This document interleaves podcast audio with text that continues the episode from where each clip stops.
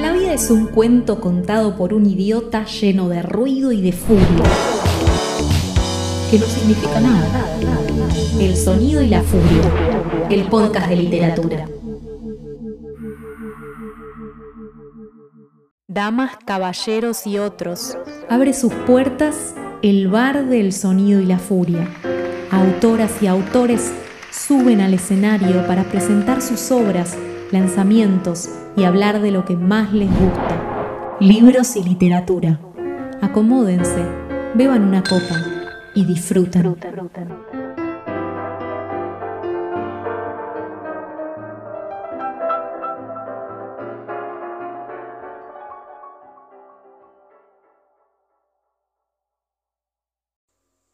Hola, ¿cómo están? Soy Adrián Magrini y soy autor de El Trago Bolche, un libro de cuentos publicado por la épica editorial Faltenvido Ediciones.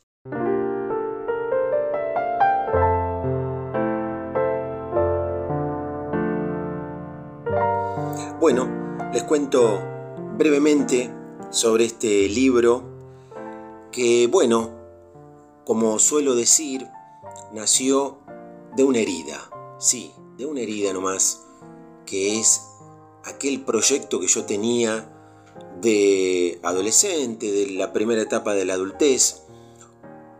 Ese proyecto era la banda de música alternativa, de rock, de baladas, puro circo, una banda under que llegó a tener apenas algunos demos, muchas composiciones propias, pero bueno, ahí quedó en el tiempo, en los años 90.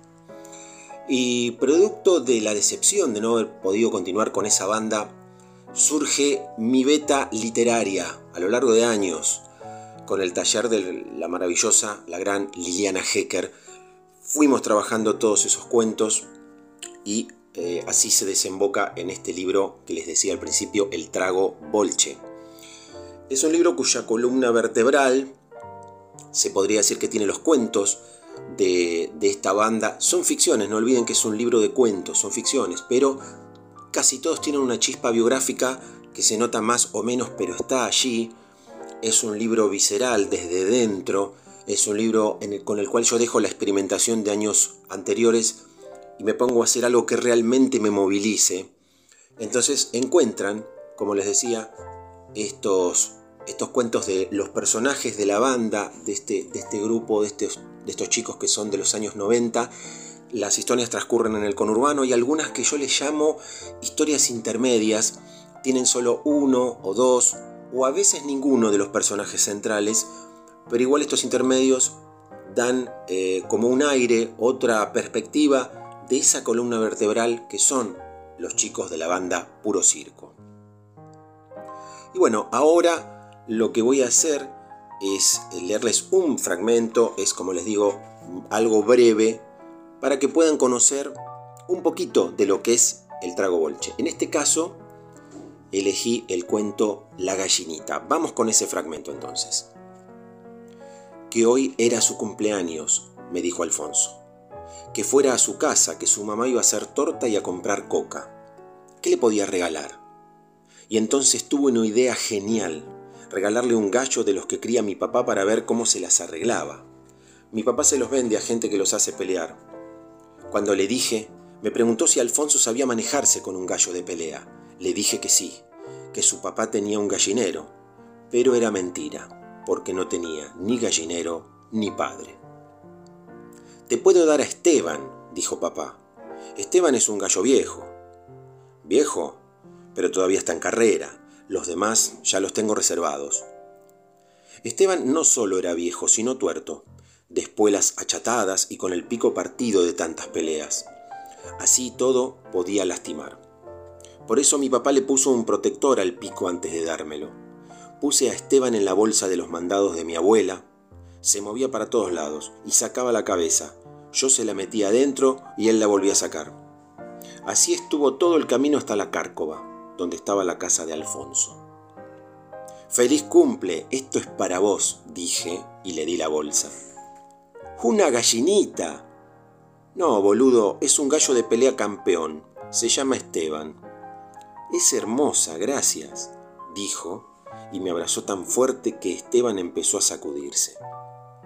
Entramos. Saludé a la mamá de Alfonso. ¿Qué es eso? dijo. Es una gallinita que me regaló Jor. ¿Dónde la podemos tener? ¿Una gallina? No tenemos lugar acá, Alfonso. Dale, ma, porfa. ¿Y dónde la ponemos? Alfonso puso una cara tristísima. Pensé que se largaba a llorar. Está bien, dijo la mamá, pero te encargás vos de todo. Llévala arriba. En la terraza había un lugar al que llamábamos el galpón. Siempre íbamos ahí a jugar con las herramientas que había y mirábamos los techos de las casas villeras, que eran de chapa, no como el de Alfonso o el mío, que eran de material. Abrí, amigo, abrí, quiero ver mi gallinita, dijo Alfonso. ¿Qué es eso que tiene en la nariz? ¿Y en el ojo qué tiene? No se dice nariz, se dice pico. Tiene un protector y perdió el ojo en una pelea, pero la ganó. Esteban ganó premios en toda Europa. Sacale eso de la nariz, pobre mi gallinita, está sufriendo. No sufre, está acostumbrado y es un gallo, un macho, dije, y lo agarré a Esteban firme del cogote mientras le sacaba el protector. Alfonso abrazó a Esteban. No, pará, no lo agarres así, no es un perro, dije. Lo vas a aplastar, bestia. Cocorocó, cocorocó, chi, mi linda gallinita, cocorocó. Pará, che, soltalo. No sé cómo, pero Esteban no lo picó y hacía un sonido que no le había escuchado nunca, como un cacareo en voz baja. Alfonso le acarició la cresta, le tocaba las espuelas y nada. Parecía que a Esteban le gustaba. Me dio una bronca bárbara. Esta va a ser tu nueva casa, le dijo Alfonso a Esteban. Espero que te sientas cómoda. Voy a traerte agua. ¿Qué comes de rico, gallinita? Maíz, alimento balanceado, dije de mala gana. Trae el agua, después te digo dónde comprarlo. Alfonso se fue corriendo a buscar agua. Esteban se paseaba entre las herramientas, cajas y trapos. Picoteó unos guantes con brea reseca, tiraba el cogote, miraba todo. Yo nunca le había dado bolilla a Esteban, porque era viejo y feo. Ahora, viéndolo bien, me daba pena regalarle un gallo tan bueno a este idiota. De repente, Esteban saltó a la mesa y de ahí a la ventana, que estaba abierta. Yo me quedé quieto para que no se asustara. Esteban, Esteban, llamé. Él no se movía, pero miraba curioso hacia afuera, al techo de la casa del lado aguanté la respiración. En ese momento, Alfonso abrió la puerta. Te traje agua, mi gallinita, dijo. Esteban saltó por la ventana. Bueno, hasta ahí el fragmento, el cuento por supuesto continúa, pero dejamos la atención ahí, no spoileamos el final de lo que es este cuento, como les decía, La gallinita del libro El trago bolche, libro publicado por la maravillosa editorial tucumana Falta en Vido Ediciones. ¿Y dónde se puede conseguir este, mi querido libro, mi amado libro? Bueno, se puede conseguir mandando un mensaje directo por Instagram a la misma editorial, arroba falta en Vido ediciones, todo junto en minúscula, arroba falta en Vido ediciones, o también ya en breve, ya en estos días, a través de la web de Salvaje Federal, una editorial muy, muy, pero muy bonita, eh, manejada por la gran Selva Almada, y allí que pueden conseguir también el libro, eh, dado que es una, librería online, y también sé que hay un día que pueden retirarlo ustedes en zona de Almagro, pero eso lo arreglan directamente con, con ella, con esa maravillosa gente. Eh, así que me despido de esta manera y espero que pronto tengan este libro con los cuentos que, bueno, eh, Liliana, Liliana Hecker, que ha hecho los comentarios de contratapa, catalogó mi escritura, catalogó este libro como realismo absurdo. Realismo, eh, digamos, porque rosa lo fantástico, pero no es fantástico. Eh, todo puede ser real, es insólito, es casi increíble, pero puede ser cierto, podría ser cierto, y podría ser cierto de acuerdo a la óptica de ciertos personajes. Y absurdo por esto mismo, por la situación de lo insólito, por el humor que hay también allí. Así que ahí les dejo la propuesta del trago bolche. Los espero con un trago y un abrazo.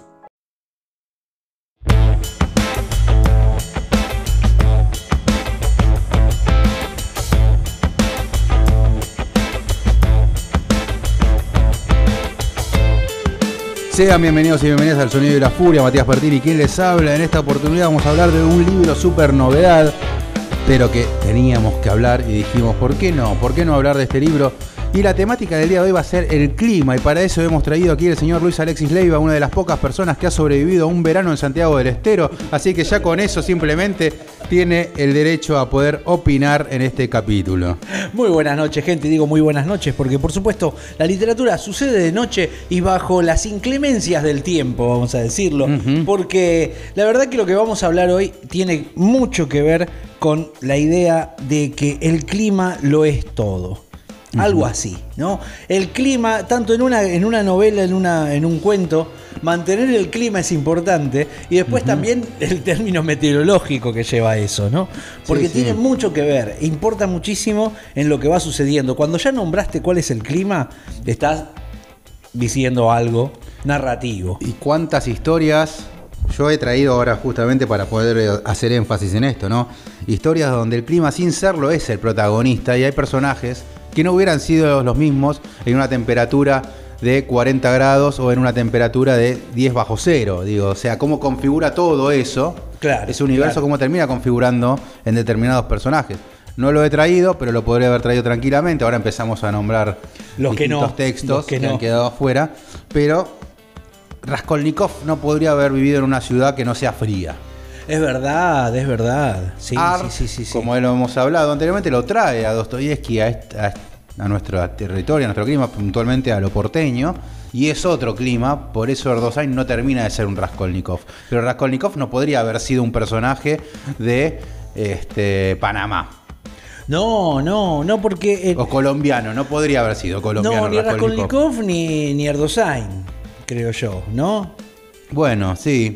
Porque hay algo de, lo, de, lo, de lo costero que tiene que ver con, ¿no? con la humedad del lugar. San Petersburgo y Buenos Aires, ¿no? Capital sí, sí, no, no, es porque se parezca, sino porque cada uno tiene algo, ¿no? Tiene algo que lo hace particular. No podrían haber estado, por ejemplo, en, en, en el Caribe. No, no serían personajes para el Caribe en todo caso. Creo que, eso diferencia muchísimo. Aparte, digo, sin mencionarlo, porque la verdad que no es una novela que haga mucho énfasis, más allá de que el comienzo de, de Crimen y Castigo parece paradójico, porque dice, en una calurosa tarde es decir, calurosa Rusia. Bueno, puede ser. El calor de ellos, por ahí es el otoño nuestro. Claro, Pero bueno, arranca justamente haciendo una referencia al clima, que después el clima es un gran protagonista porque Raskolnikov se la pasa con fiebre, resfriado, sintiéndose mal porque vive en una habitación con fiebre todo el tiempo. de dos por dos y se tapa solamente con una sábana o con lo que tenía. Y andaba con un camperón todo el tiempo encima. Claro, acostado con el camperón puesto. Con el camperón puesto y las botas puestas dormía. Claro, claro, cierto. Como para no estar deprimido. Imagínate vivir así, tener que dormir con botas. Claro, no podés descansar. A mí que ya las medias me molestan. Eh, eso, claro, claro, claro, claro, claro.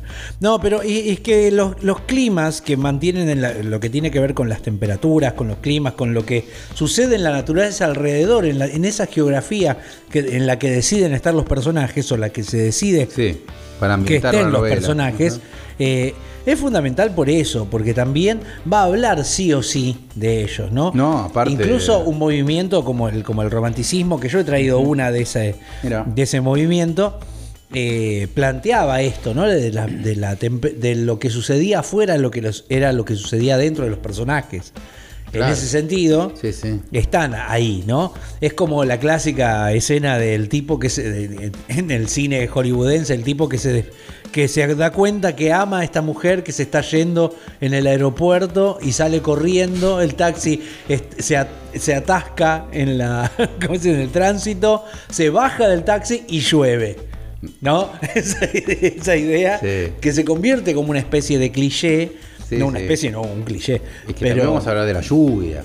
Claro, y después de la lluvia, la lluvia y la sequía, de la, falta de lluvia, eh, todo es un, gran eh, protagonista para, para fogonear y de alguna manera armar a los personajes. Y hablando un poco de los climas, también pensemos cómo nosotros lo tenemos tan este, presente, las cuestiones climáticas, sin saberlo, probablemente sin reparar demasiado en ello, y hablamos de personas cálidas y de personas frías. Las personas frías son aquellas personas a las que decimos no están este, el contacto humano como que los aparta un poco, que no son personas que de golpe, no sé, se sacan la remera y andan en cuero, o sea, ¿por qué? Le falta pasión, sí. ¿Por qué? Porque viven en lugares donde la exhibición del cuerpo no es algo natural, todo lo contrario, viven con un camperón puesto este, las relaciones humanas no son tan frecuentes porque la gente por lo general vive confinada en su casa. Estoy hablando de países realmente fríos, Islandia, Inglaterra, Noruega, que decimos son personas frías. Claro, no son tan sociables. ¿Por qué no son tan sociables? ¿Por qué no salís de tu casa? A no ser que sea alguna urgencia. Si está todo congelado. Claro, Y todo lo contrario en países como el Caribe, como Brasil, que vos decís, bueno, son personas más cálidas, más Te la pasas En la calle, claro. Te la pasas en la calle porque hace un calor tan insoportable también, que lo único que te queda es ir a la playa y meterte en el agua y quedarte ahí adentro. No hay otra posibilidad. Claro, Antes no existía el aire acondicionado como hoy, ¿no? Entonces la gente, y además, o sea, andás en pelotas porque te estás cagando de calor. La mujer se sabe, las mujeres dicen, viste que se dice mucho, no les importa nada el cuerpo, andan, se ponen malla, y claro, y sí. en donde Brasil claro. por ejemplo, sí. Sí, sí. Tienen un desprejuicio total con el tema del cuerpo, digo, claro. Si se ve o no se ve. Nadie chupa un huevo. Literalmente. Sí. Lo digo con conocimiento de causa. Claro. yo me hago tanto quilombo, me saco la remera de una panza y nadie te importa tres carajos. Nadie te importa nada. Nadie te dice nada. Es que, bueno, no, con la señora de Nordelta que se quejaba de que la gente con panza. Porque ellos tienen ciertos valores estéticos, ¿no? Claro, morales y estéticos. Señora, hacen 45 grados, acá no hay valor estético que rija, me estoy cagando de calor. Literalmente. Y, bueno, bueno, pero pasa mucho también en los lugares donde eh, cuando, cuando se habla de, Santiago del Estero, por ejemplo, que habías nombrado vos, ¿no? Oh. Que dice, eh, se la pasa durmiendo la siesta. Te quiero ver a las 2 de la tarde, no, el que laburás. Qué horrible. 4 de la tarde no se puede Perdona a nuestros docentes de Santiago del Estero. No, los amamos, ah. los amamos, pero. Qué difícil. sabemos que después laburan hasta tardísimo. Bueno, a mí me pasó. Eso es lo que, lo he contado muchas veces cuando me tocó este porque tiene laburo estar ahí en Paso de los Libres en Corriente, mamita que Claro. Aparte de que estás entre dos ríos, Sí. Es como un. La humedad. La humedad es como estar dentro de una olla todo el día. Estás sentado y te caen las gotas. Claro, claro, claro, ¿no? Y, esa idea del, andar en cuero. Eh, y que los chicos anden descalzos y que. o sea, es, es absolutamente coherente con la temperatura en la que están sucediendo las cosas, ¿no? Porque también está eso. Eh, una vez, y, eso también forma las relaciones, ¿no? la forma de relacionarse. También pensaba en que es loco porque, bueno, tal vez el frío debería llevarte más a estar abrazado a otro. Y sin embargo no lo es así, ¿no? Es eh. loco, porque si uno lo piensa, bueno, debería estar, ser... ¿no? El frío debería amontonarnos más. Y sin embargo, ¿no? y no, porque cada uno va a su casa y listo, es estar ahí adentro. Cuando yo tengo calor, al, menor lugar donde yo quiero ir es a un subte, por ejemplo. No, bueno, obviamente. Al, lugar donde yo. Si tengo frío, capaz que no Pero me hace si estuvieras en Brasil y tenés la playa a cuatro cuadras, te metes en el, agua hasta el cuello. Claro, y te quedás ahí y no te moves de ahí. Lo que uno quiere es la, la sensación contraria al clima que hay, ¿no? en ese sentido, ¿no? Pero, pero sí también hay algo. Pero las dos son igual de inclementes. Sí, sí. El frío extremo y el calor extremo son las dos. Mira, la última vez que ha habido el campamento y estábamos eh, después del fogón, eh, del fogón del final, que da las brasas, ¿viste? Y algo uno se quedó ahí animando. Un, sí, un frío, hermano. Un, pero un frío, loco. Y me acuerdo que yo estaba dando vueltas y no, querían hacer un juego y no sé qué. Váyanse a cagar, yo me voy a dormir, estoy viejo. Y me fui hasta me fui acercando al fogón que había quedado y había otro flaco y nos sentamos ahí. Y, el fuego, en el, la noche y el frío, hizo que nos empecemos a juntar todos otra vez alrededor del fuego. ¿no? y, obviamente no era una situación donde nos íbamos a poner a, tomar tragos, ¿no? Pero digo, no hubiera estado a, bailar. No, pero bueno, no era justamente el lugar. Como aquel Pero qué lindo el fuego, ¿no? El reunirse al fuego. También eh, habla, bueno, esto el, querido amigo Burquet, eh, el doctor, sabría relatarlo mejor, pero alrededor del fuego, los chamanes Se juntaban para contar sus historias. Hay una cuestión de concentración. Claro, sí. ¿no? Ante el calor, el frío te lleva a pensar, a tenerte más adentro. ¿no? Y, no solamente el doctor Burkett, digo, cómo nacieron este, todas las sagas islandesas que tanto admiraba Borges. ¡Oh, sí! ¿Islandia? Sí, la verdad. Hablame de frío. el otro día escuchaba un videíto de, de, de, de Bjork que le hacían un reportaje. Viste eso que ahora hay videitos por todos lados de diferente gente. Y, y, uno de Björk que le preguntaban por qué no había trenes en Islandia. Dice, alguien quiso poner unas vías, dice, pero las llevó hasta fuera de la ciudad y después le pareció una mala idea, así que las dejó ahí donde las había llevado, dice. Y sin embargo...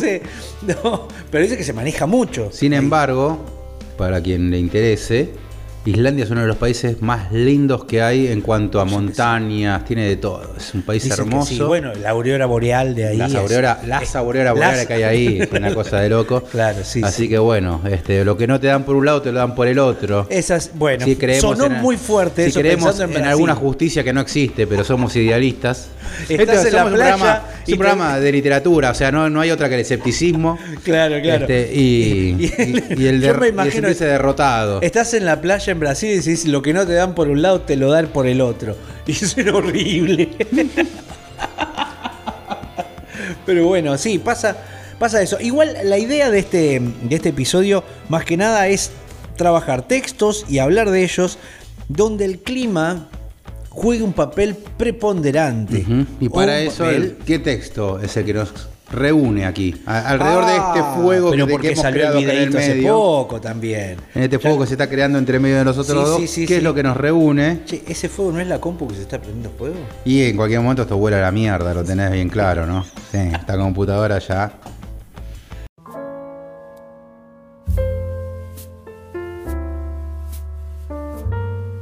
quien nos reúne y nos obliga a charlar es el querido Marcelo Rubio con El Llovedor, editado recientemente por también El Caracol.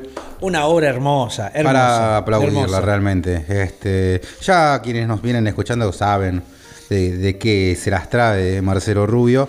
Que aparte ya salió el video de, la entrevista que hicimos con él, él vino a hablar sobre, sobre Roberto Art también. Así que ya tenés más o menos idea de quién es Marcelo Rubio. Ahora, esta novela es... Del carajo. Así, directamente. Del carajo, sí. Del carajo. Este, cómo crea personajes. El trabajo minucioso de las oraciones que tiene, de la narración, la va llevando y lo va armando en dos tiempos y, y a la vez es recuerdo, son dos personajes, uno en primera persona, uno en tercera. Eh, el que es en tercera también recuerda. Y en ningún momento es enquilombado. No, no, además, si no te si lo vas leyendo ni te das cuenta por ahí. Ni te das cuenta, claro, lo, lo, asimilás de tal manera que está bien, decís, ¿no? Porque si lo pensamos, es una estructura recompleja. Tiene una estructura re compleja. Son dos personajes, básicamente, principales, ¿no? la señora Elba, que es la primera que se nos presenta. Sí, sí, sí, que ella. Viuda, vive en un pueblo, ella, viviendo sola en el, en el medio del campo. En el medio del campo, sí, donde el vecino más cercano son estos hermanos este, que están como a, un kilómetro a la derecha y el otro a un kilómetro a la izquierda. Mira, eh, cuando yo lo iba leyendo, yo me acordaba obviamente de Babiano, del pueblo de mi familia. Sí, sí para ir a una casa estás la casa más cercana está a tres cuadras, lo que nosotros decimos 300 metros. Y ese es un vecino recota cercano, esas cosas casi no pasan. La siguiente está a 10, O sea, terminan siendo kilómetros, ¿no? De, eh, o sea, cuadras y cuadras hasta que llegas a una casa. Y encima alguna está medio por adentro, otra por el lado del monte. Es muy diferente la idea de la geografía y las distancias. ¿no? Y sin embargo, ponerle acá te decís, che, tengo que ir a un kiosco y eh, tengo que caminar tres cuadras para el primer kiosco, te querés morir. Ahora acá tenés el almacén a 10. No, claro. y, nunca te das cuenta que son cuadras, pues tampoco está dividido. Entonces, hay una idea de las distancias y de los lugares que de alguna manera sí o sí te lleva a esta idea de eh, de contemplar, de sentirlo de otra manera, del pasaje es diferente, del tiempo es diferente. Claro, sí, sí, sí. Las relaciones también son diferentes. Y en este caso se nos da también este pueblo en el cual no llueve. Hace un montón de tiempo que no llueve. Claro, claro. Y los pájaros empiezan a caer del cielo. De hecho, hay uno que muere porque le cae un pajarraco en la cabeza y muere. Tremendo eso, sí.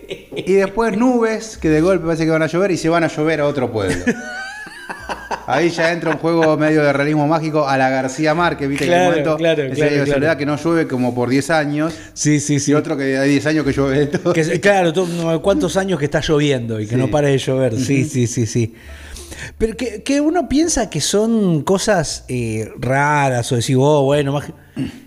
No están muy lejos de lo que pasa. No, de ahí claro. yo creo que se funda un poco la idea del realismo, mo- realismo mágico eh, en sus orígenes, ¿no? Que es prácticamente García Márquez y nadie más. Digo, es el más, digamos, y el fundador, ¿no?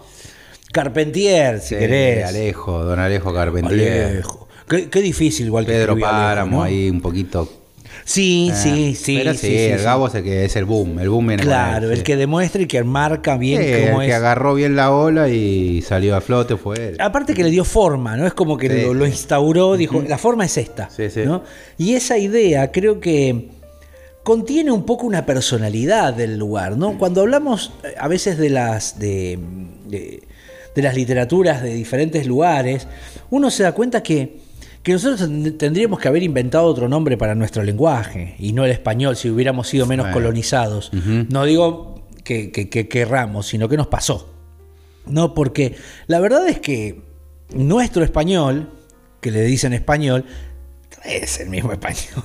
No, Nuestra forma de no. pensar, de armar las oraciones, la forma de Latinoamérica tan diversa, la realidad que vive, que se Y vive. de hecho, entre un por, netamente en otro país, entre un porteño y un jujeño, o sea. ya hay muchas diferencias, diferencias. claro, claro. Es muy Este, divertido. Ahí, o- ahora se O con un cordobés mismo. o sea. Claro, claro, bueno, lo que, las Cada- formas de hablar en Tucumán, Sí, por ejemplo, totalmente. de armar las oraciones, y es tan bello, a veces es, Salta es tan musical, Mira. No- Salta no el, el el- dialecto, la forma Tendríamos que, que, tiene. viajar a Salta, a ver si nos invitan algún salteño. Yo le conozco. estuve hablando a algún Vamos, oyente, carajo. dije, che, mirá, si sabes de un festival, danos un telefonazo y vamos para allá. Sí, por favor, Salta, te lo pido. Yo fui muy chico a Salta, después no volví más. Ah, hay que volver a Salta, hay que volver, hay que ir a Salta. Yo no conozco Salta, por ejemplo. Bueno, bueno, ¿Ves? sí, entonces conozco a los una salteños. excusa más aún todavía Una- para. Claro, ahí estamos.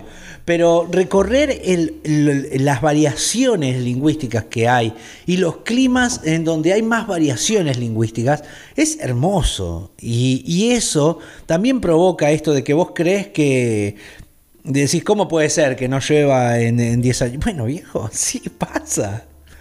Sí, pasa. bueno, no en si 10 Sudamérica años, pasa. Es, es muy Una fuerte. buena sequía te puede tocar como nos ha tocado a nosotros. Claro, sin sí, ir más lejos. Sin ir más lejos, es verdad.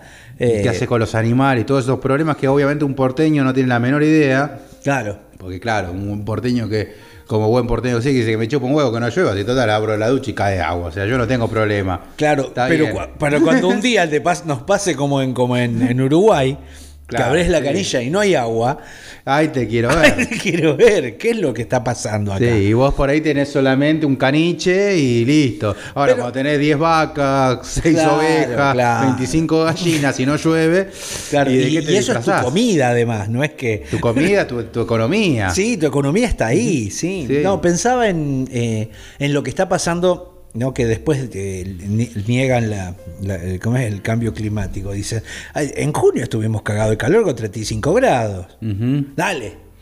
Sí, sí. Está más que claro. Está más que claro. Hay, hay algo que no está Hay algo bien que no acá. está andando bien. Esto no, estaba Y pasando. se desprendió un pedazo de hielo gigante de la, la Antártida, pero bueno, parece Claro. que eso siempre pasó. Claro, Bueno, sí. Los estudios que se hicieron desde hace 10.000 años para acá, pues sí, loco, hace 10.000 años no existíamos, boludo. Ni siquiera estaban los egipcios todavía. No, no. Hace un 10.000 años había un par de tiranosaurios rex y unos triceratops, o sea, es lo, lo único que se me viene como referencia. Sí, dale, por Estaba favor. todo eso, un Velociraptor y todavía no estaban ni, ni Sam no. Neill ni, eh, ni el No estaba- Malcolm. Claro, todavía no estaba, claro, el matemático. bueno, más o menos. Eh, es, es impresionante porque, bueno, ese tipo de cosas también nos hacen, ¿no? Cambia mucho también, eh, ya que hablamos del clima, hace cambiar mucho la música, ¿no? La música es muy diferente en, diferente, en, las geografías. Obviamente, porque aparte los instrumentos se hacían con cuero de animales y no son los mismos animales en países fríos que acá en La Pampa. Claro, claro. Pensaba en, eso y en el que. El folk del norte no es el folk de acá. Ni claro, a mí me encanta cuando dice que le pusieron cuerda a una mulita y creamos un instrumento. qué maravilla, charango. qué maravilla, charango, por favor. Tendría, que ser invento nacional, o sea, patrimonio nacional el charango.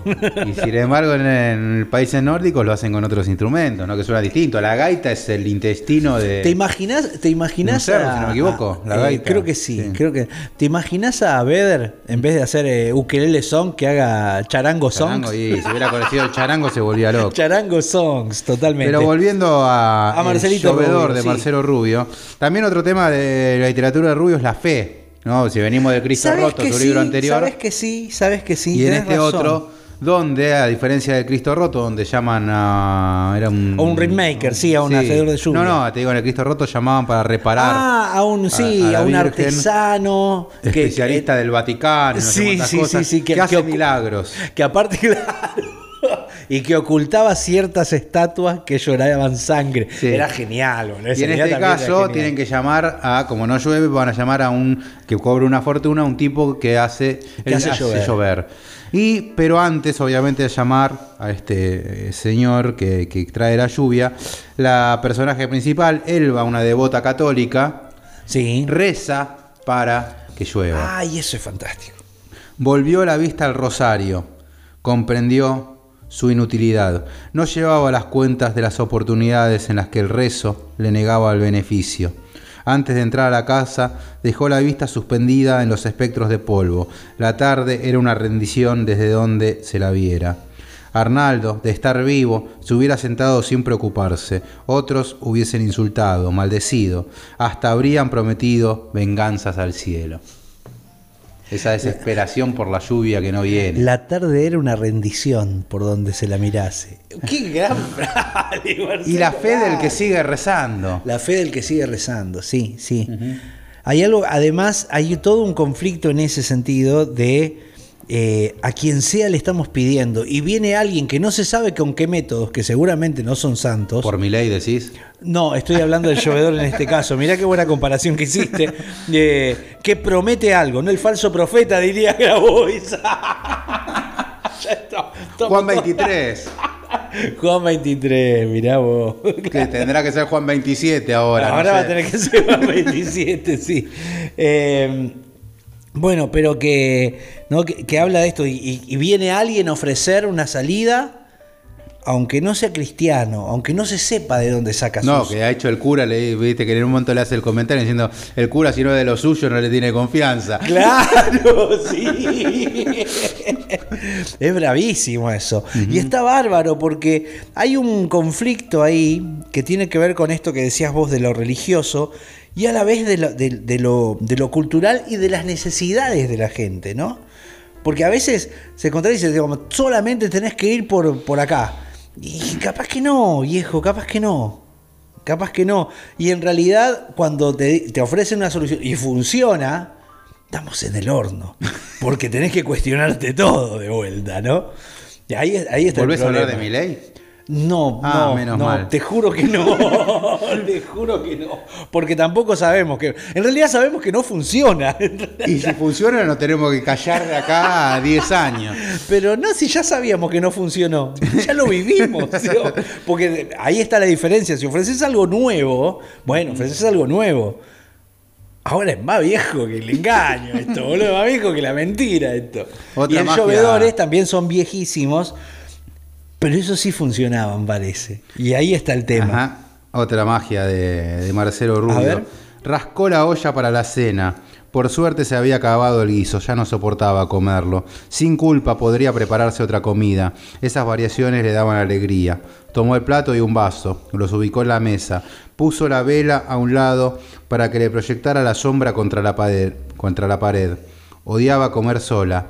Ver su sombra la hacía sentir acompañada. A veces le hablaba, le contaba de proyectos, situaciones del día, caprichos de vieja, habría dicho Arnaldo.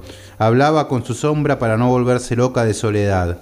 La locura y la soledad se maquillan en el mismo espejo, aíslan a la gente. Elba no quería terminar como su madre. La locura y la soledad se maquillan bajo el mismo espejo. dale, dale, Rubio. Y aparte es un gol tras otro, ¿viste? Que es como que va. Sí, sí, sí. De a poco fueron dejando de buscar un hijo y la vida los acorraló en silencio, ¿no? Entre Elba y el marido los acorraló en silencio esta sutileza, de la cual yo no soy capaz de lo más mínimo. Pero, pero viste que decís, ¿cómo? ¿De dónde lo sacaste esa carta? Porque aparte no son cartas, eh, no son recursos o frases que digas pomposas, así como que. No, son pinceladas que tira. Los más naturales. Los más, claro, que pasan muy naturales y te llenan de belleza el texto. Es un texto para, a ver, aprendamos a escribir. El que quiera aprender a escribir, lea a Marcelo Rubio. O sea, vamos por ahí. No aprende con, en lo sencillo a encontrar una belleza donde podés meter un par de pinceladas que, que, pintan todo, porque eso habla de. Los acorraló en silencio, habla de lo que les pasaba a la familia, a ellos dos que no podían tener hijos. ¿no? Y, y, después el tratamiento de la locura, que lo hemos hablado con con Rubio en ese momento, ¿no? La madre y esa especie de, de, de, sí, de, esquizofrenia que la agarra, que es, es tremendo, ¿no? Porque ahí empieza, también empieza, ahí, a ver, eh, eh, pensaba yo en esto de eh, el escritor de coyuntura y el escritor universal que se lo puede aplicar a coyuntura. Me parece que es un poco esa la diferencia. ¿no? Decir, bueno, una cosa es escribir sobre, no sé, sobre el poliamor, ¿no? Mm. ¿No? Escribís una novela que hable del poliamor. Bueno, no está mal, no, está mal. Para nada mal. Para nada mal. Si la haces bien, está es eh, bienvenida. Es eso, es eso. Si está bien hecha, vamos con esa. Ahora, cuando vos haces una novela. Ya la había hecho este Osvaldo Baigorria, ¿no? Este... Bueno. Claro. Bueno, editada ahí por Caja Negra, así que estamos hablando del amante de Lady Chatterley, que el tipo sabía que estaba ella con otro tipo. Lord Byron también. Bueno, hay, claro, hay una no, nada, no sería algo nuevo. El tema es que vos consideres que eso es nuevo este, y lo quieras vender por ahí. Ahora puedes hacer, puedes, o sea, escriban sobre lo que se les cante. Claro, totalmente, pero háganlo o preocúpense por hacerlo bien. Exactamente, con, con preocupación, con responsabilidad. No solamente para decir voy a ser el primero que haga una novela de poliamor en Argentina. Claro, no, bueno, viste. ¿Cómo ocurrió con el primero que publicó una novela en inclusivo? Pero decime de, decime de qué va la novela, ¿no? Si está escrita en inclusivo, o sea. Aparte que, que esa forma de escribir en inclusivo aporte algo a la novela, no es que simplemente por el No, no, la escribí en inclusivo y soy el primero, soy el primero en publicar una novela en inclusivo. Claro, escribo como se escriben en, los chats. Cuando, ¿Te acordás que antes cuando salieron los celulares que mandaban los primeros mensajes de texto? Había una forma de abreviar, ¿no? Ah, no me acuerdo. y si vos mandabas, había una forma de abreviar, entonces era NTC, por ejemplo, ah, Cosas así, ¿viste? Y, había como unos métodos. Yo fui de los primeros en tener celular porque yo ya laburaba Me habían dado un celular en el laburo tenía 15, 16 años, te hablo de año 2000, o sea, los primeros celulares. Claro, yo también tenía. Era un aparato gordo que me colgaba en el cuello y me pesaba. Claro. Te lo colgabas en el cuello. El ladrillo. Andabas con un teléfono que te llegaba desde el pecho hasta el ombligo, más o menos. El ladrillo. Y se quedaba sin batería a los 20 minutos. Sí, sí, sí, olvídate. olvídate. Esa era porquería totalmente inútil. si te ibas a hacer un trámite, te quedabas a los 20 minutos, te quedabas sin señal, sin, batería, sin nada. Bueno, yo tenía eso. Después creo que pasé al Start Al StarTAC era Sí, bueno, ya más clásico. Yo después de todo lo que fue Nextel lo tuve todo. Mirá vos. En el puerto se usaba todo lo que era Nextel y demás. Bueno, y los mensajes así, había como una forma de. y si vos escribís una novela en eso, ofrece algo más que el chiste de hacerlo así. Porque termina siendo un ah, chiste. Ah, mirá, qué gracioso, lo escribe así. Bueno, qué sé yo. ¿no? Ahora, cuando haces una temática tan. lo ambientás en el pasado, haces una temática tan importante, digamos, que tiene que ver con los extremos, con las formas de, la naturaleza, la, tragedia como, como, algo vital en la vida de, las personas, ¿no? Eh, es interesante que eso pueda tener una reminiscencia en el presente, porque ella, el, personaje, Elba, tiene que salir con una escopeta a recibir a la gente. Ella no sabe usarla. No, pero la gente no lo sabe. Pero la gente no lo sabe y ella tiene que salir porque es una mujer sola en el medio del campo, le puede hacer pasar cualquier cosa. a la pibita esta que vivía sola en la en desgracia de Coetze.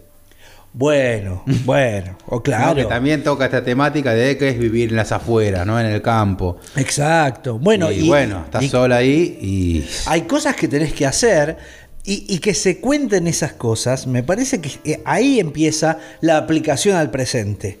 ¿No? Como que caigamos en cuenta que, loco, esto no era así nomás. No, se podía sobrevivir así nomás. Te digo, eh, relacionado con esto, mis. Eh, mi vieja me contaba, era, ella estaba con su abuela y eran los chicos nada más, porque la abuela era viuda. O sea, mi bisabuela era viuda, en el medio del campo también. Y me decía, y uno se tenía cuidar, que quedarse cuidando, uno te tenía que cuidar de los tipos que venían a charlar y se ponían en pedo y te decían, vení, sentate acá en mi pierna.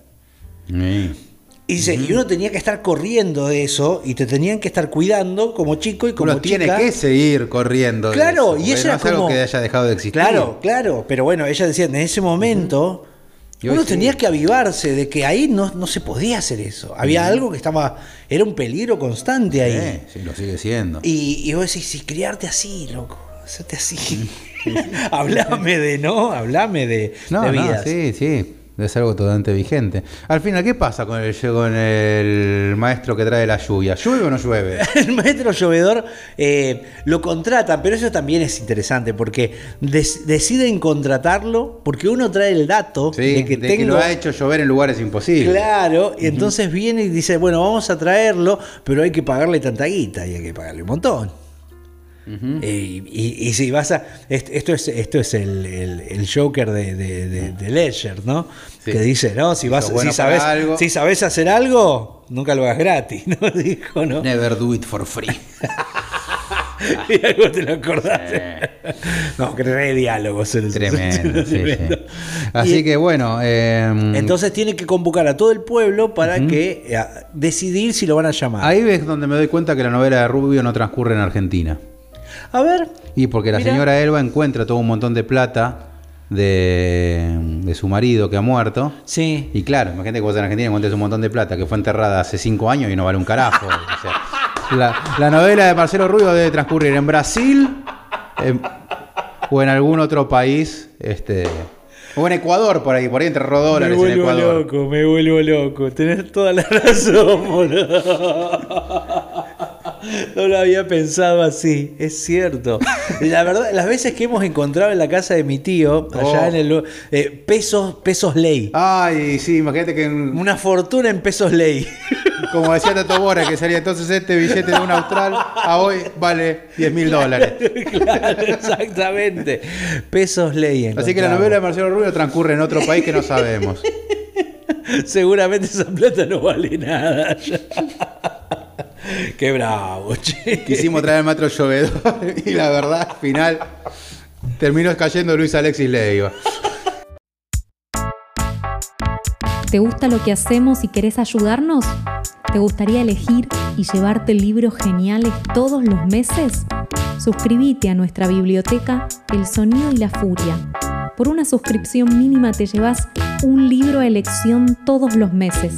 Y de paso, nos ayudas a continuar haciendo este podcast y todo el contenido que ofrecemos.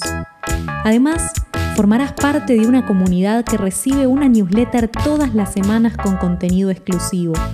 También hay descuentos en librerías y en talleres. Visita nuestro Instagram, arroba el sonido y la furia FM, y busca el enlace en nuestra bio. Gracias por acompañarnos en esta aventura literaria. El sonido y la furia el podcast de literatura.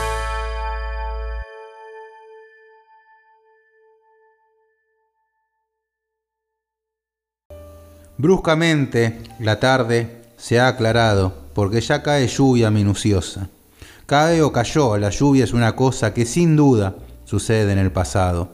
Quien la oye caer ha recobrado el tiempo que en la suerte venturosa le reveló una flor llamada rosa y el curioso color del colorado esta lluvia que ciega los cristales, alegrará en perdidos arrabales las negras uvas de una parra en cierto. Patio que ya no existe, la mojada tarde me trae la voz, la voz deseada de mi padre que vuelve y que no ha muerto. Jorge Luis Borges y la lluvia, ¿no? Desayuno, un poema de Jacques Prévert. Ha echado café en la taza. Ha echado leche en la taza de café. Ha echado azúcar en, la, en el café con leche.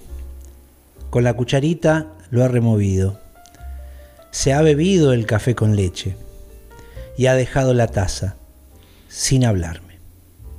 Ha encendido un cigarrillo. Ha hecho aros con el humo. Ha dejado caer la ceniza en el cenicero, sin hablarme, sin mirarme. Se ha levantado, se ha puesto el sombrero, se ha puesto el impermeable, porque llovía, y se ha marchado bajo la lluvia, sin una palabra, sin mirarme. Entonces yo me cubrí la cara con las manos y lloré. Bombazo los dos, boludo. Ahí arrancamos con los climas. ¿A qué vamos con el clima y la literatura, no? Estos, ninguno de estos textos, obviamente, que hubieran sido trágicos si no hubiera habido una lluvia por Pero por supuesto, si no explicara que esa lluvia sucede en el pasado y si no aclarara que se puso el abrigo porque llovía. porque encima no me miró, no, nada, y llovía. Se levantó y se fue para no volver y llovía. Y llovía. Y llovía, llovía, cantaba la. Y llovía o yo miraba, ¿no? Así que arranquemos entonces a hablar de textos que este, estén totalmente marcados o que no, no hayan podido existir de no haber sido por el clima en que se encontraban. En que se, claro, en que se desarrollan, por supuesto. Voy a arrancar con el mejor texto de la literatura nacional del siglo XXI acá en Argentina. Ah, ah la mierda. Ya lo hemos dicho. sí, ya lo hemos dicho, así que no es una novedad. Sí, sí, sí. De Carlos Busquet Pero con su novela Bajo este sol tremendo. ¿Cómo se lo extraña? por sobre todo. Y hace poco se nos fue, ¿no? Se, lo extraña muchísimo a Carlitos Busquet. Por lo que no ha hecho. En Twitter. Twitter era genial, tenías que, tenés que buscarle en Twitter, era como, tenía una filosidad, era, tan ácido. Y, por supuesto, dos novelas nos dejó. Y dos novelas que hubieran sido muchas más si nos las hemos perdido. Sí, se murió joven, en un accidente doméstico. doméstico, o sea, una picardía absoluta de un tipo que por lo menos llegó a publicar bajo este sol tremendo.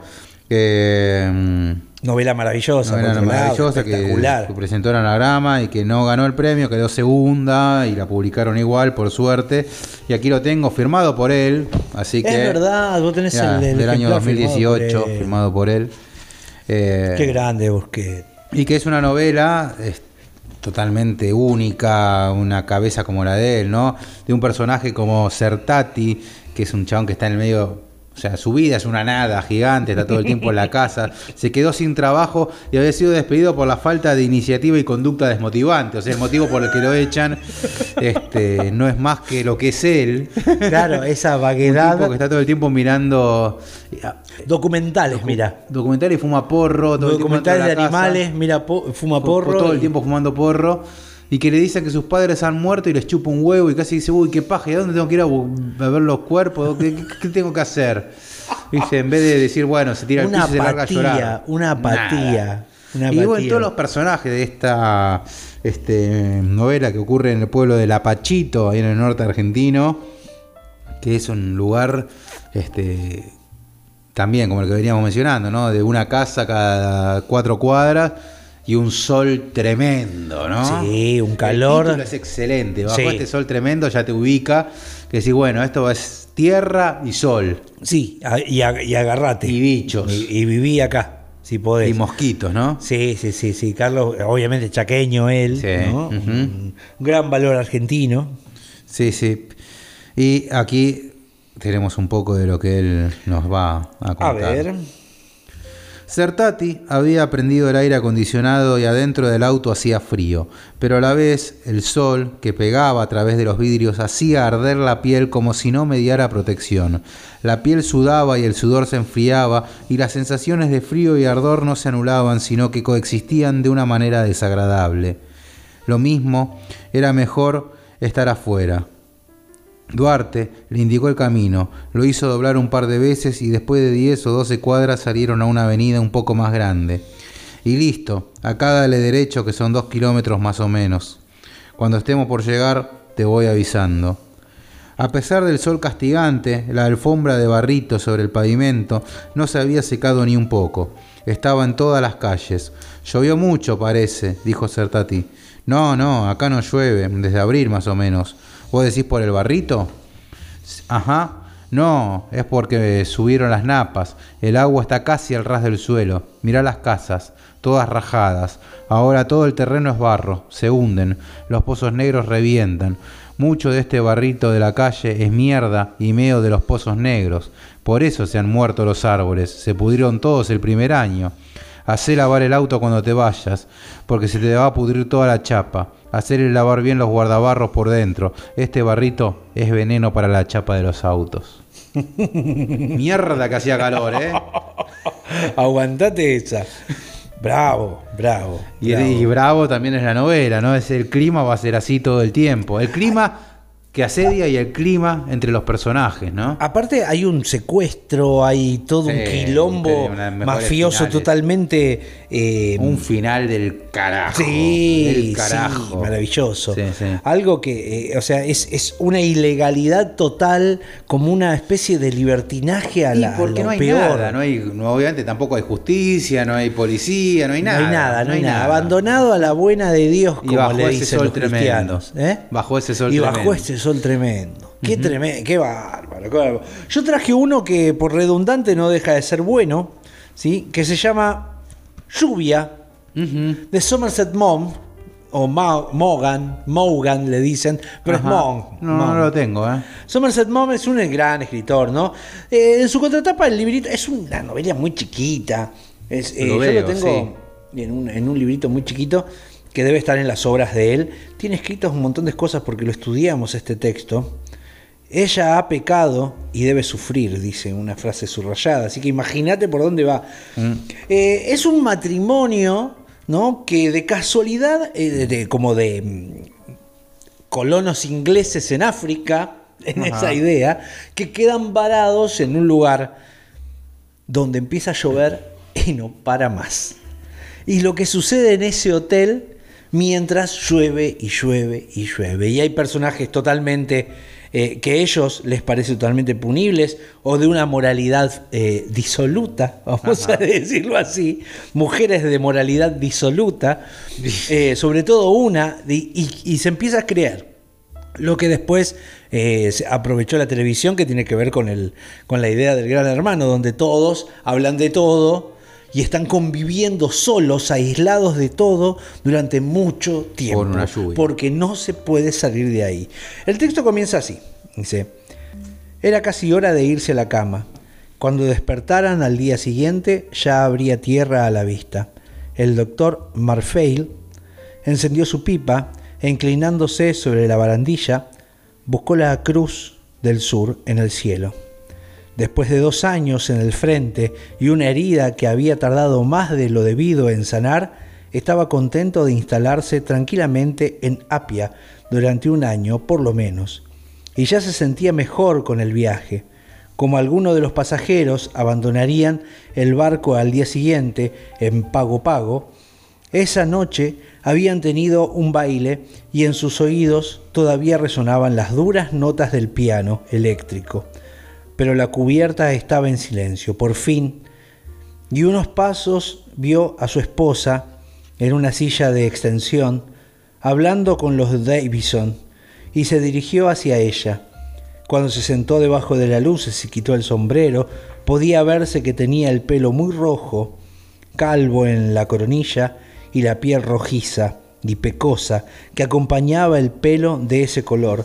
Era un hombre de 40 años, delgado, con la cara fruncida, definida y más bien pedante, y hablaba con acento escocés en voz muy baja y pausada. ¡Precioso! Lo que escribe este muchacho Somerset. Precioso, ya arrancamos sabiendo quién es el personaje, a dónde van y qué es lo que está por hacer, ¿no? Y en eso, claro, le sucede esto. Gente de Europa escoceses, ingleses, colonizando lugares que no les pertenecen, que, cuya piel no está destinada a esos lugares, sufriendo los insectos, los mosquitos, la lluvia, el barro, totalmente aislados entre gente que se empiezan a mirar con desconfianza. Lluvia de Somerset Maugham eh, nada, Mougham se escribe, una belleza de texto que está relacionada justamente con eso, con la lluvia. Bueno, es un programa de literatura. A ver, Gastón. Y tenemos un pendiente enorme, así que me tomo el atrevimiento de traerlo. Disculpen, voy a alejarme del micrófono porque voy a poner de pie. Hay que ponerse de pie, señores. León Tolstoy, carajo. ¡Bravo! ¡Bravo! ¡Bravo! Guerra y paz de León Tolstoy, por ¡Viva Dios. Perón, carajo! ¡Viva León, carajo! El escritor ruso que tanto venimos esquivando aquí. Haciéndonos los boludos, ¿no? no estamos, estamos esquivándole el culo a la jeringa. Para muchos la mejor, novela jamás escrita y no hay, no, hay motivo para decir que no. Claro, eso es lo que pasa con muchos de los clásicos, ¿no? Eh, no puedo decirle que no. No, no, no, no se puede decir que no. Te puedo proponer otros, pero no puedo decir nada claro, de este. Claro, no, no te puedo decir, ah, esa es una... No, eso no se puede decir. Y aquí, en realidad. Guerra y paz. Este Contame por qué el clima. Este, este es un bodoque, no un bodoque que es la parte 2. De, mil pesos, de mil páginas, que es la parte 2. La parte 2, no es la parte 1. No, esta, bueno, es la novela sobre la. La, primera Gran Guerra Rusa, porque después se le llama la Gran Guerra Rusa a cuando expulsan de una manera bastante similar a los nazis de la Segunda Guerra Mundial. Primero había sido con el ejército de Napoleón, la Gran Armée, la gran armada europea que va a invadir este, el territorio ruso. La Mayarme, digamos.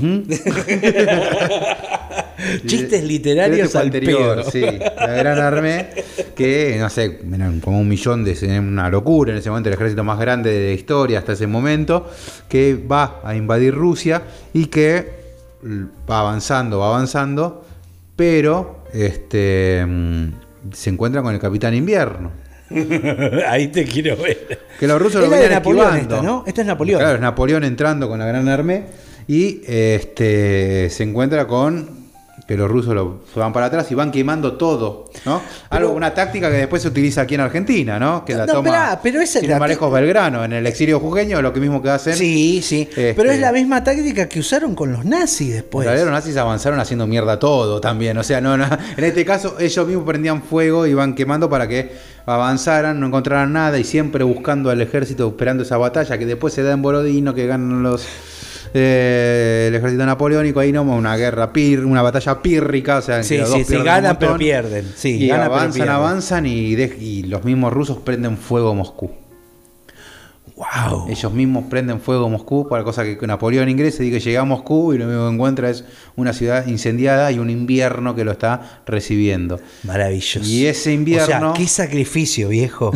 y bueno, después lo que hace verano con los genios, ¿no? En, claro. los españoles, o sea, cómo se va uno llegando las historias de uno a otro, ¿no? Bueno, pero a mí me parece no es muy lejano a esta época. No, no, no. Y lo que a mí me sorprende en esto, esto de, que a los nazis los han ganado de casi de la misma manera también. Claro, sí, sí. O sea, el, meterse adentro, vos no, no sobrevivís a mi clima. Entonces te traigo para acá y te dejo entrar y te saco todos los Mortal recursos. Kombat 3 Sub-Zero te lleva a su territorio, ¿viste? No me esperé esa. ¿De dónde salió esa jugada, señor? Eso tiene que ser FAO. Así Llamen al bar, el bar, por favor. Ingresan al frío ruso y luego se dan cuenta que no pueden avanzar. Eh, y así lo narra León. El gran León. el gran León. señoras y señores. Sí, sí, sí, sí, El día era claro y frío. Kutuzov, acompañado de su enorme séquito de generales que, disgustados con él, murmuraban a sus espaldas en voz baja, iba a Dobroid en su pequeña y bien alimentada yegua valla. A lo largo del camino se agrupaban alrededor de las fogatas los prisioneros franceses aprisionados aquel día, que ascendían a siete mil, en las cercanías del pueblo una multitud de cautivos harapientos, cubiertos con toda clase de trapos, descansaban en el camino junto a una larga fila de cañones franceses desprendidos de sus tiros. De aquel hervidero provenía un confuso clamor de voces y conversaciones. Al acercarse el generalísimo, el, vocerío cesó y todas las miradas se fijaron en Kutuzov, que avanzaba lentamente con su gorro blanco, ribeteado de rojo y su capote eh, guateado, cual una jorobra sobre los hombros gibosos. Uno de los generales se acercó a informarle del lugar donde fueron capturados los cañones y los prisioneros. Kutuzov parecía intranquilo por algo y no oía las palabras del general. Entrecerraba con aire disgustado los ojos y miraba fija y atentamente a los prisioneros, cuyo semblante era más lamentable. La mayoría de los, soldados franceses tenían el rostro desfigurado, las mejillas y la nariz congelados, y los ojos de casi todos estaban enrojecidos, hinchados y llagados. Un grupo de prisioneros estaba a la orilla misma del camino. Dos soldados, uno de los cuales tenía el rostro cubierto de llagas, despedazaban con las manos un trozo de carne cruda. Había algo terrible y bestial en la mirada que echaron sobre los jinetes y en la rencorosa expresión con que miró a Kutuzov, el soldado de las llagas, quitando de inmediato la mirada para seguir con su tarea.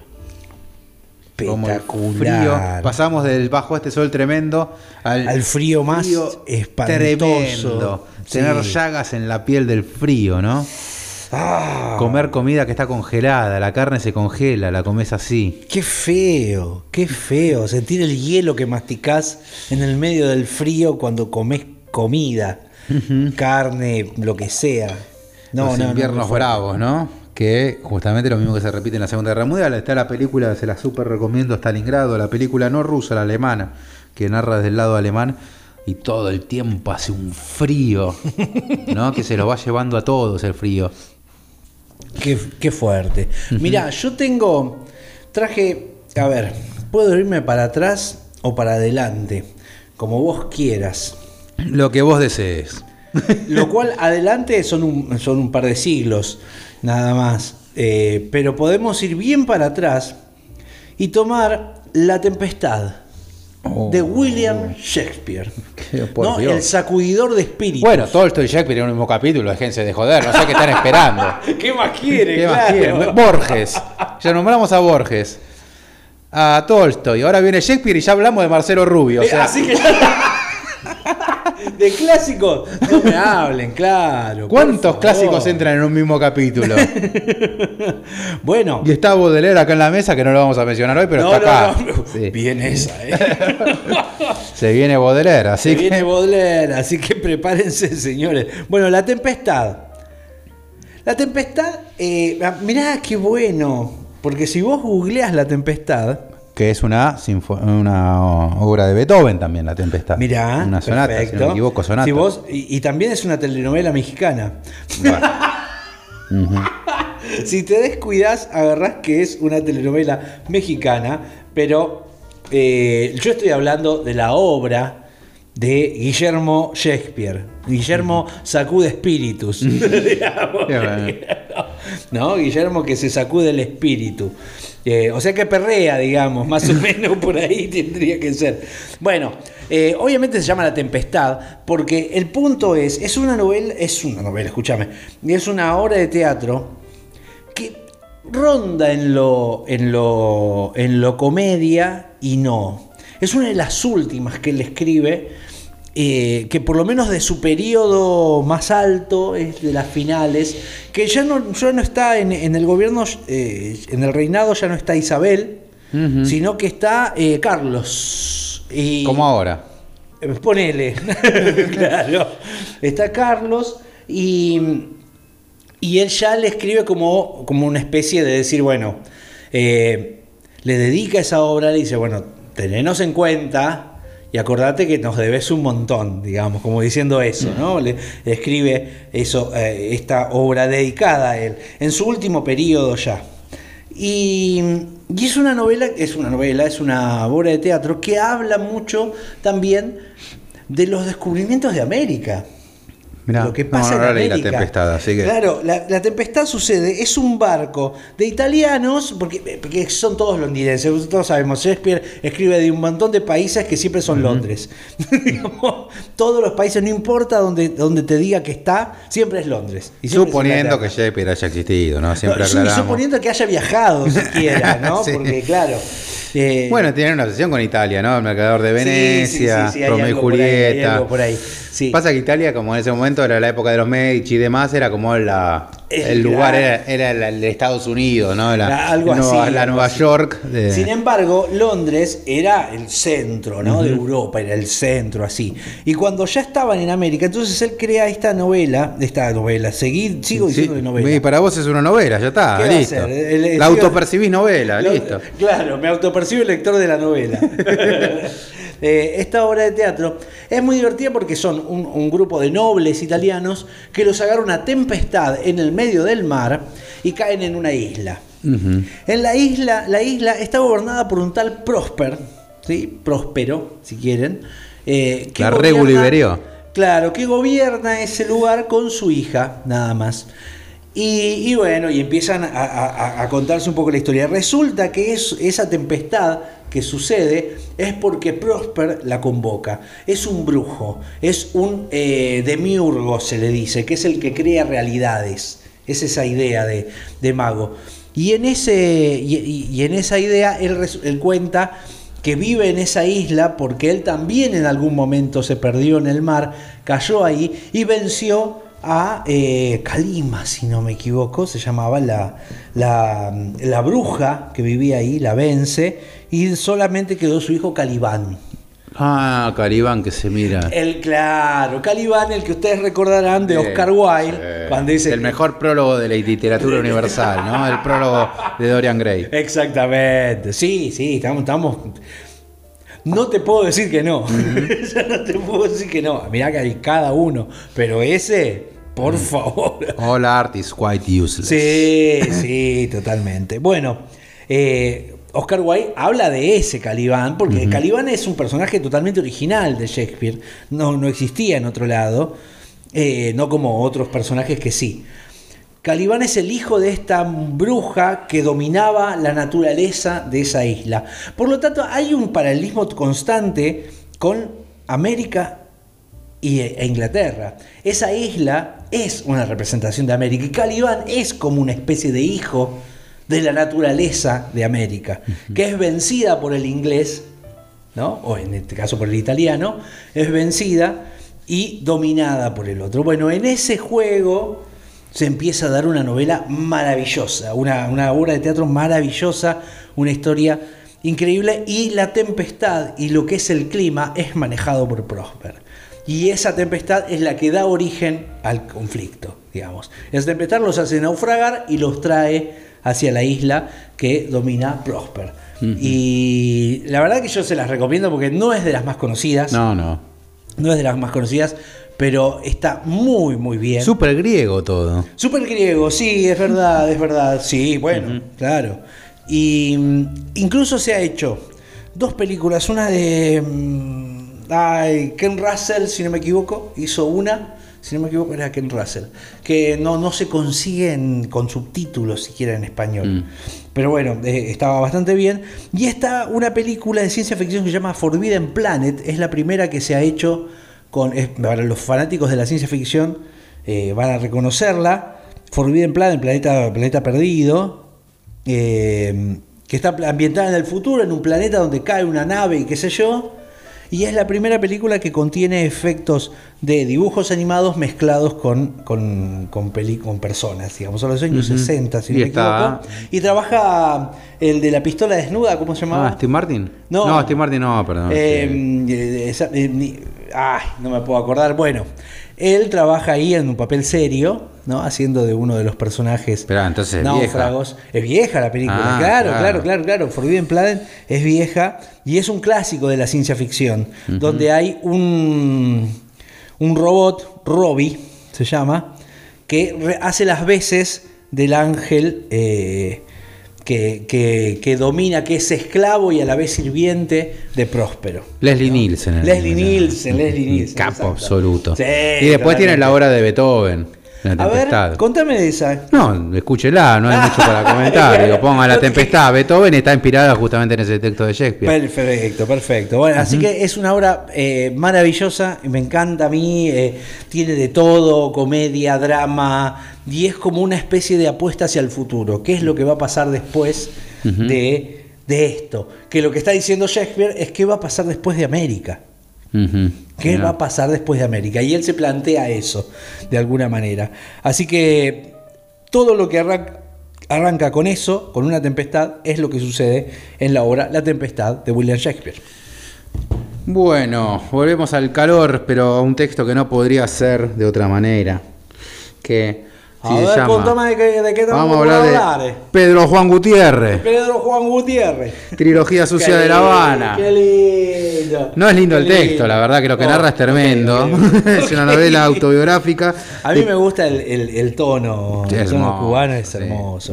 Ese programa tan sabrosón. Marcial Gala que nos ha dicho que somos un programa sabrosón y yo se lo agradeceré toda mi vida.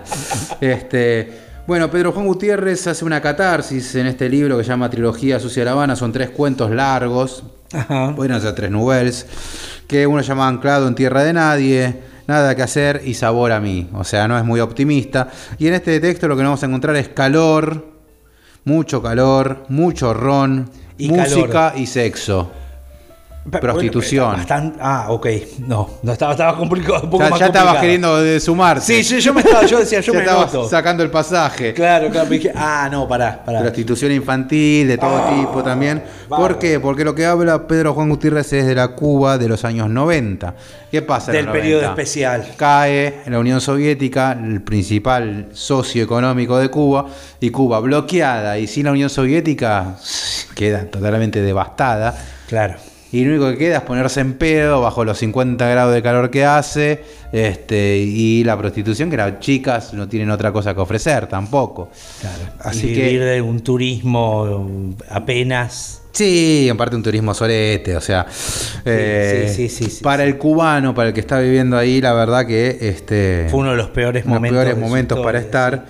Y en los textos de Pedro Juan, la verdad que no se guarda ningún reparo en contar lo que fue esa época. Es un texto muy, muy jodido de leer, muy antipático incluso, que obviamente se lo acepta porque eres cubano. Distinto es, como me decía, por ejemplo, cuando entrevistamos a Jebon Javila de, de Nigeria, que decía, Conrad era muy despectivo para con los africanos, ¿no? Claro, claro. En este caso, daba una entidad mucho más allá de un animal. Él es muy despectivo respecto a los cubanos, pero ah, él es cubano no, a ver, habla de justamente la gente que saca provecho de las miserias y habla de la ignorancia abiertamente. O sea, es un texto muy crítico de la realidad cubana. Pero él es cubano.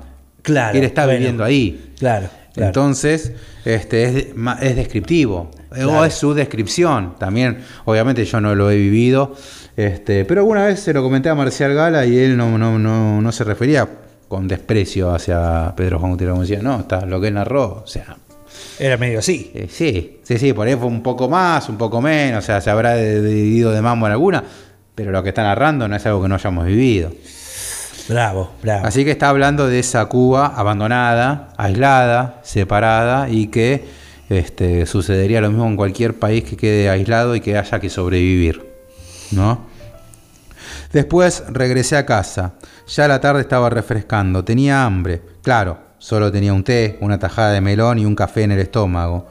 En la casa me comí un pedazo de pan con otro té. Ya me estaba acostumbrando a muchas cosas nuevas en mi vida. Me estaba acostumbrando a la miseria, a tomarlo todo como viniera. Me entrenaba en abandonar el rigor o no sobreviviría. Siempre viví carente de algo, desasosegado, queriendo todo a la vez, luchando rigurosamente por algo más. Estaba aprendiendo a no tenerlo todo a la vez a vivir casi sin nada. De lo contrario, seguiría con mi visión trágica de la vida. Por eso, ahora, la miseria no me hacía mucho daño. Ok. Si, la idea que tenían ustedes del Caribe se las acabo de tirar a la mierda, ¿no? Ya estaban pensando en playa, trencito, carnaval carioca. claro, no. Qué espanto. No era la Cuba de los 90, precisamente. Qué espanto, qué espanto. Yo me voy a volver a Inglaterra porque ¿Qué inglés que viniste hoy, hoy vine, muy inglés, tres textos ingleses. ¿Querés un té? ¿Viste? Claro.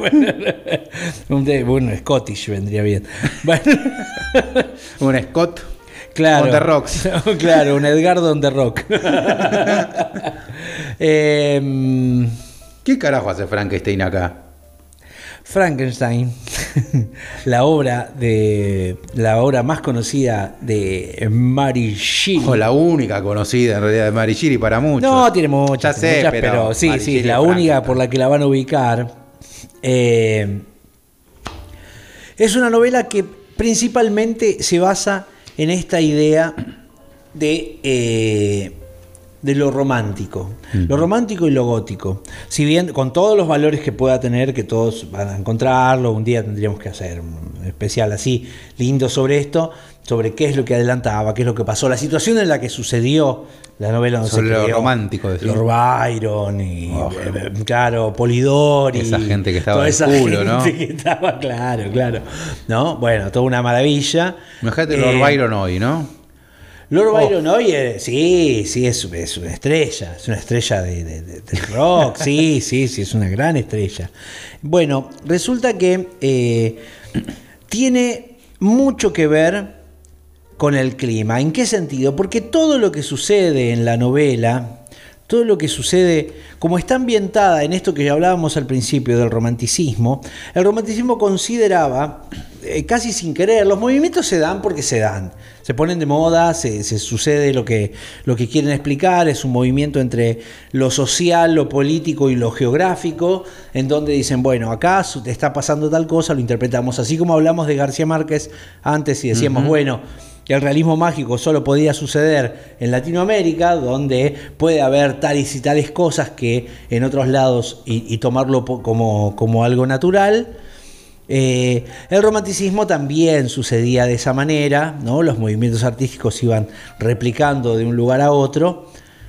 Y tiene que ver con esto, ¿no? con que uno va a recordar siempre, eh, o por lo menos a mí me pasó que recordé siempre eh, Frankenstein cuando Víctor va corriendo, no va corriendo, va en carruaje hacia donde está su mujer que está amenazada por el monstruo. No vamos a contar la, trama porque más o menos la conocen. Básicamente lo que quiere hacer Víctor es esquivar la muerte. Se le muere la madre y él dice, yo no voy a permitir que la muerte me siga arrebatando gente, entonces voy a burlar a la muerte. Es esa idea. A partir de esa idea, él empieza a revivir cuerpos, ¿no? Y hace un cuerpo como un golem, con la misma idea del golem, ¿no? Eh, hace un cuerpo de otros cuerpos y decide darle vida. Bueno, eh, empieza a experimentar para darle vida. La idea es que esa criatura se, se revela, sale, él la abandona porque es tan fea y tan espantosa que él la abandona y esa criatura busca venganza después y empieza a exigirle cosas. Por dice, vos sos mi Dios, amo, vos sos mi creador, mi padre, mi todo. Dice, yo estoy por vos, porque sos encima, más allá de, no sos un Dios, sos mi Dios, porque o sea, hay una existencia muy potente ahí. ¿no? Porque digamos, si vos tenés Dios, pero yo no tengo a nadie, vos me creaste a mí, entonces sos mi padre y mi Dios, o sea, todo. Algo que plantea después Philip Dick con sus androides, ¿no? Exactamente. ¿Para qué me creaste? ¿Para qué me creaste? Exacto. Entonces él empieza a exigir ¿Quién como te Dios. Trajo hasta aquí? ¿Quién me trajo hasta aquí? Dijo la renga. Sí, y dijo de Mars Volta también. Dice. Dice que, bueno, en un momento, bueno, la idea es que si vos me prometes, como tu Dios te dio una mujer, ¿no? Como tu Dios te dio una mujer, Dios a, Adán le dio una Eva, quiero que a mí me des una igual a mí. Sí, obvio. Lo primero que pediría. Lo primero que pediría. Entonces, eh, cuando ve su familia amenazada por este monstruo, o, eh, Víctor, eh, culpable total, Víctor, ¿no? Porque es un sorete, la verdad que te termina cayendo mal él eh, empezás a entender que todo lo que sucede alrededor del clima, de las tormentas, de la noche, todo empieza a reflejar los ánimos de cada uno de los personajes. Vamos a leer cualquier otro párrafo, no es que lo tenga preparado. ¿Es Mary Shelley la mejor escritora mujer? Uf. Mirá, si no estuviera Virginia Woolf, te diría que sí. Sí, pensé en la misma. te diría que sí. Si no estuviera Virginia Woolf, lo que hace acá Mary Shelley también es increíble, ¿no? Dice así, el capítulo 4 ya. Era una lúgubre noche de noviembre cuando vi la culminación de mis desvelos. Con una ansiedad casi desesperada, dispuse a mi alrededor los instrumentos de la vida para infundir una chispa de existencia a la cosa inanimada que yacía a mis pies. Era ya la una de la mañana, la lluvia repiqueteaba en los cristales con un sonido fúnebre y la vela estaba a punto de consumirse, cuando, bajo el resplandor de esa luz, casi extinta, vi abrirse el ojo opaco y amarillo de la criatura. Respiraba con dificultad y un movimiento convulsivo agitaba sus partes. ¿Cómo podré describir mis emociones ante esa catástrofe o dar un bosquejo del miserable que había modelado tan cuidadosamente y con esmero infinito? Tenía partes proporcionadas y había elegido sus rasgos porque eran bellos, bellos, Dios mío. Su piel amarillenta apenas cubría la trama de músculos y arterias que había debajo. Su cabello era lacio y de un largo y negro lustroso, sus dientes del blanco de las perlas, pero estas exquisiteces solo hacían más agudo el horrible contraste con sus ojos apagados, casi del mismo color que las sombrías cuencas blancas donde encajaban, su tez marchita y sus renegridos labios rectos. Precioso, precioso. Y arranca directamente así. Sí, sí, sí. Era una lúgubre noche de noviembre y la lluvia y todo, y, lo, y todo lo que está sucediendo, y los rayos y los relámpagos. Hemos hablado a largo y entendido, me parece ya, ¿no? ¿Qué hora estamos? Uh, se nos se fuimos nos al carajo, ¿no? nos fuimos al carajo. ¿Y te imaginas lo que hubiera sido Jurassic Park sin lluvia? Era otra película. Aparte, no, sin el vaso de agua. Uf. ¡Pum! Y los aritos en el vaso de agua. Una lluvia eterna. Stop.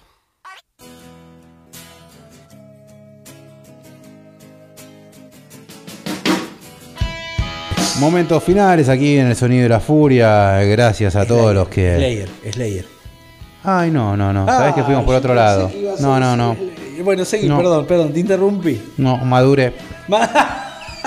Ya no soy tan termo como antes. Eh, bueno, gracias a todos los que hacen posible este programa, a los que se han suscrito, a los que siguen llevados por libro, a los que comentan, a los que están pendientes de lo que hacemos. ¿Qué podemos decirle más que gracias? Imagínense que acá somos nosotros dos, que se nos pintó hablar de libros y de golpe nos dimos cuenta que hay un montón de gente del otro lado y ya es mucho más de lo que hubiéramos pedido. Tenemos los brazos cansados de tanto remar y, y le agradecemos porque ustedes nos dan el viento a las velas nuestras que nos empujan hacia un Hacia la horizonte. nada. Hacia un horizonte que vaya a saber a dónde lleva. sí. Lo único que nos hace es acercarnos más, cada vez más al centro del océano y perdernos ahí. Estamos buscando la gran ballena blanca que vaya a saber qué es y la estamos tratando de cazar. Y ustedes nos están empujando el barco. Otra hacia- novela que termina con la naturaleza explotando por el aire. Y no hablamos de Peter Rock, que lo hemos entrevistado, que también Es tiene verdad, mucho que ver uf. con la naturaleza y, lo- y la, la difícil que te lo hace, ¿no? No Sí, sí, es. tal cual. Ay, nos vamos de carpa este, a- al Orinoco y la vamos a pasar bárbaro. Las Claro. pelotas. Sí, sí, aguantátela. Preguntale a Alexander Supertramp si la pasó bárbaro. sí, ¿no? Qué lindo que es vivir en bolas por la naturaleza, Sí, ¿no? claro, claro, claro. dale, Al primer mosquito te estás bañando en off. Vos andá, después me contás. La A de ver. bicho, ¿viste cuando se hace de noche en el campo? Ya, Te aparecen bichos que no viste joder. nunca en tu vida. Que decís, ¿qué carajo es esto? ¿Viste? Ves un coso negro y peludo que está con alas ahí alrededor que decís, Te ¿qué, digo, ¿y esto qué carajo ara- es? He, he visto arañas, mira, he visto las mejores mentes de mi generación consumidas por unas arañas. Arañas, del tamaño de mi mano, viejo. O sea, no te. ha así. Así de Sí, sí, grande. lo he visto, lo he- es eh. una mano de una persona. Por suerte estaba del grande. otro lado del vidrio. Yo estaba en una cabaña o casa y por suerte estaba del otro lado. Si, si hubiera estado del lado de adentro, yo hubiera estado del lado de afuera. O sea, abandonaba la casa y me iba a vivir en la intemperie. Pero yo con esa araña.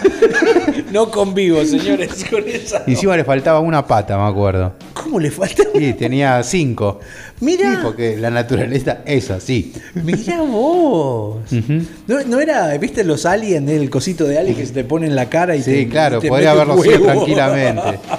Sí.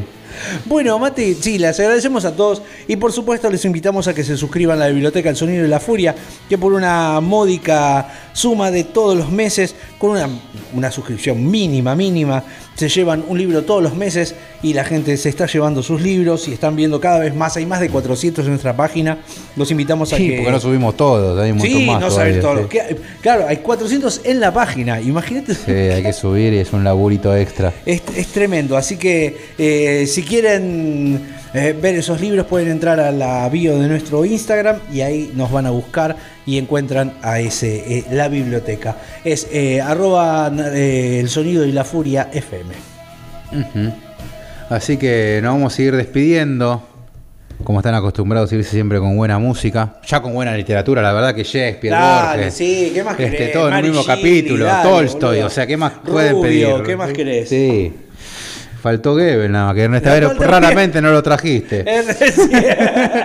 Así que nos vamos a ir escuchando, como están acostumbrados, buena música. Nos vamos a ir escuchando Iron Maiden con su canción de Rainmaker. Carajo, ¿a quién más íbamos a traer? Claro que sí. Hasta el episodio que viene, gente, lean mucho, escuchen mucha música. Cúrase de la lluvia. Y si se animan, escriban.